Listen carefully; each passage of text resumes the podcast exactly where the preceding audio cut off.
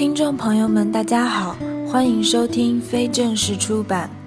圣诞节快要到了，在国外，圣诞气息早已弥漫到各个大街小巷，和朋友们临别时的问候语也早已从再见改成了 Merry Christmas。大家也做好过圣诞的准备了吗？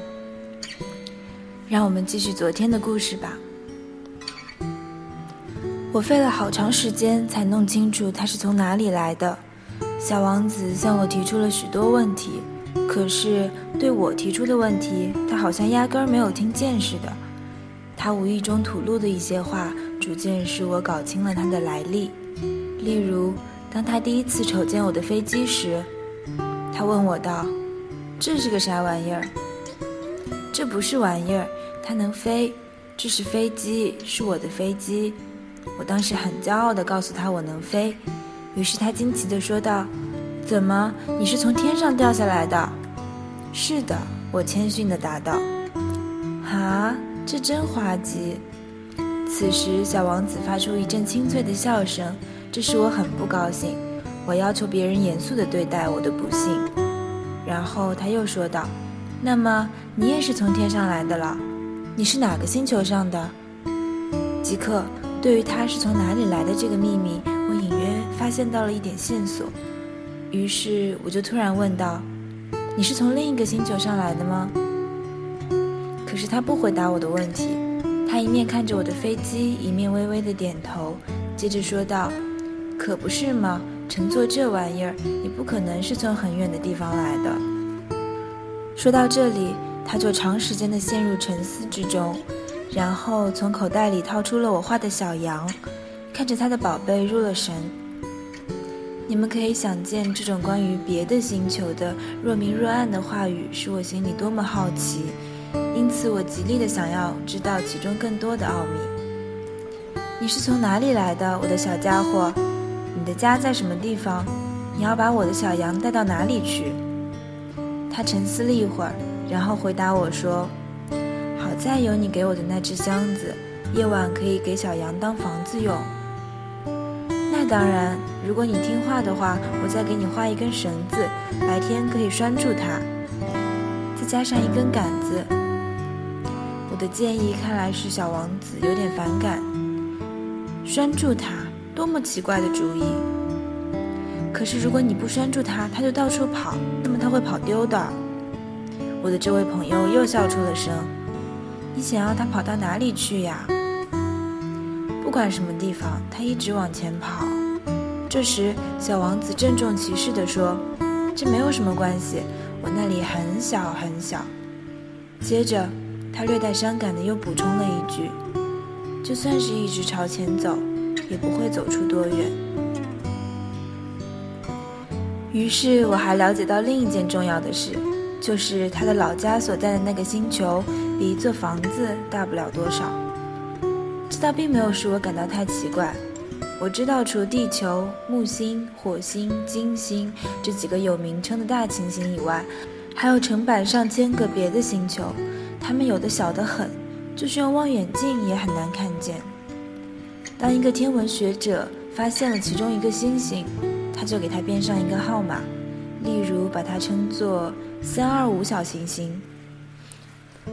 我有重要的根据认为，小王子所来自的那个星球是小行星 B 六幺二。这颗小行星仅仅在1909年被一个土耳其天文学家用望远镜看见过一次。当时，他曾经在一次国际天文学家代表大会上对他的发现做了重要的论证，但由于他所穿的衣服的缘故，那时候没人相信他。那些大人们就是这样。幸好。土耳其的一个独裁者，为了小行星 B 六幺二的声誉，迫使他的人民都要穿欧式服装，否则就处以死刑。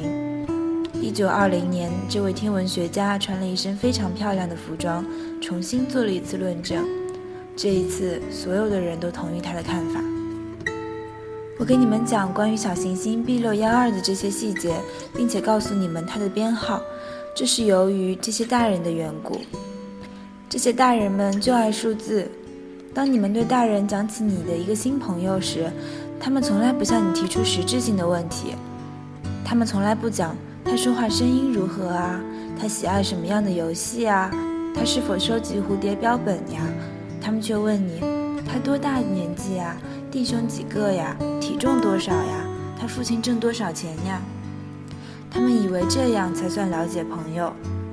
如果你对大人们说，我看到一幢用玫瑰色的砖盖成的漂亮的房子，它的窗户上有天竺葵，屋顶上还有鸽子，他们怎么也想象不出这种房子有多么好。必须对他们说，我看见了一幢价值十万法郎的房子，那么他们就惊叫着，多么漂亮的房子啊！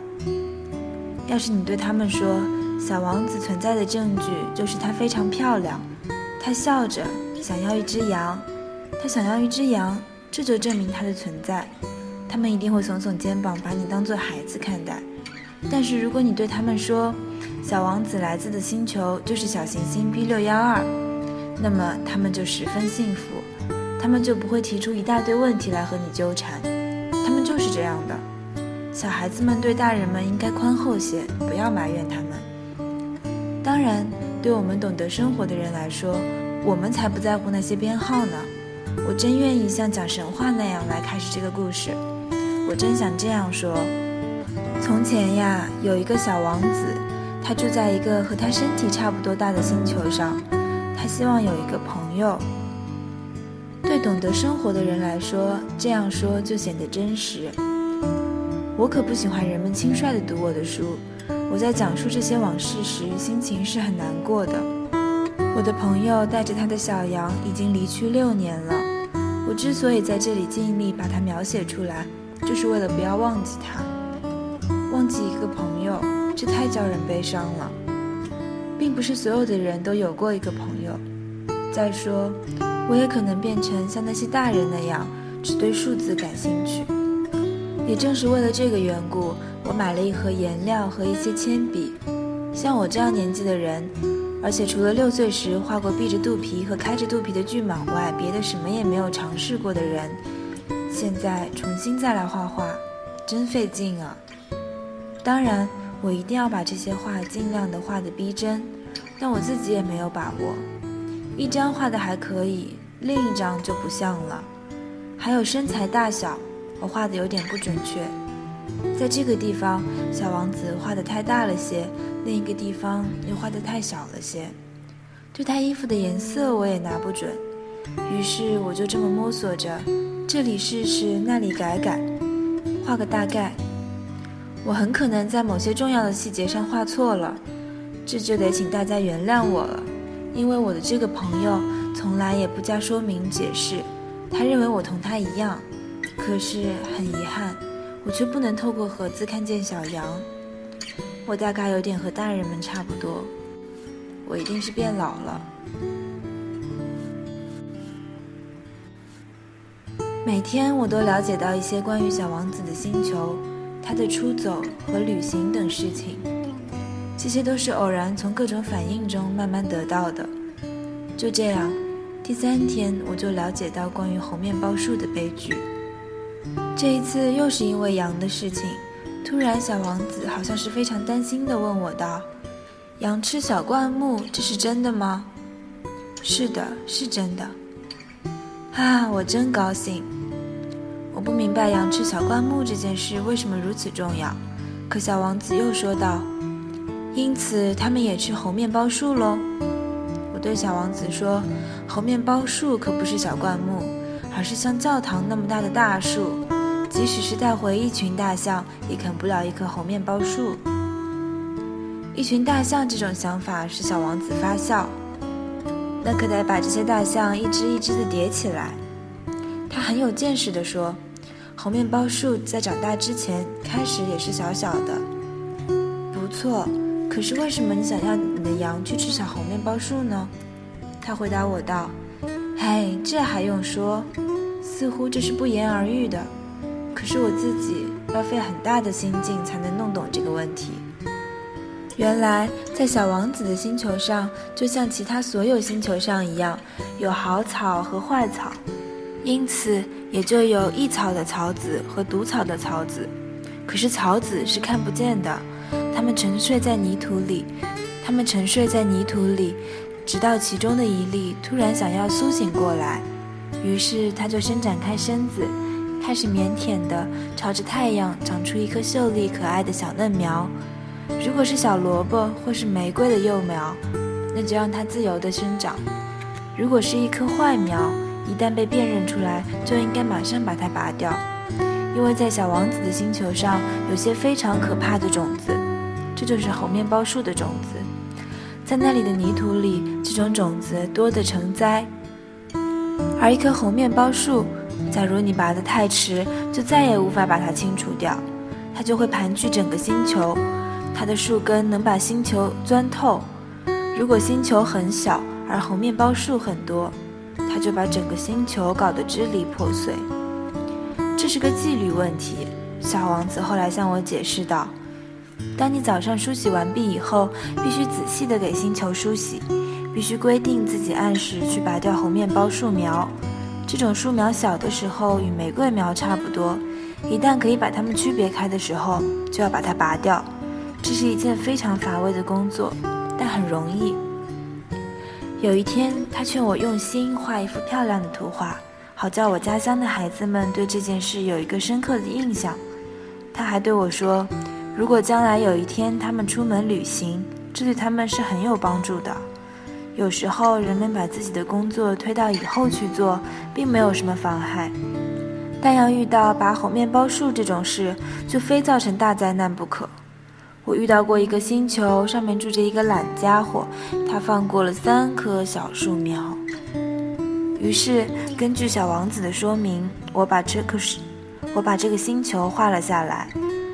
我从来不太愿意以道学家的口吻来说话，可是猴面包树的危险大家都不大了解。对迷失在小行星上的人来说，危险性非常之大。因此，这一回我贸然打破了我的这种不喜欢教训人的惯例。我说：“孩子们要当心那些猴面包树呀！”为了叫我的朋友们警惕这种危险，他们同我一样，长期以来和这种危险接触，却没有意识到它的危险性。我花了很大的功夫画了这幅画。我提出的这个教训意义是很重大的，花点功夫是很值得的。你们也许要问。为什么这本书中别的画都没有这幅画那么壮观呢？回答很简单，别的画我也曾经试图画得好些，却没有成功。而当我画猴面包树的时候，有一种急切的心情在激励着我。啊，小王子，就这样，我逐渐懂得了你那忧郁的生活。过去相当长的时间里，你唯一的乐趣就是观赏那夕阳西下的温柔晚景。这个新的细节是我在第四天早晨知道的。你当时对着我说道：“我喜欢看日落，我们去看一回日落吧。”可是得等着，等什么？等太阳落山呢？开始你显得很惊奇的样子，随后你笑自己的糊涂。你对我说：“我总以为是在我的家乡呢。”确实，大家都知道，在美国是正午时分。在法国正夕阳西下，只要一分钟内赶到法国就可以看到日落。可惜法国是那么的遥远，而在你那样的小行星上，你只要把你的椅子挪动几步就行了，这样你便可随时看到你想看的夕阳余晖。一天我看见过四十三次日落。过一会儿你又说，你知道，当人们感到非常苦闷时。总是喜欢日落的。一天四十三次，你怎么会这么苦闷？小王子没有回答。今天的故事就讲到这里啦，各位晚安。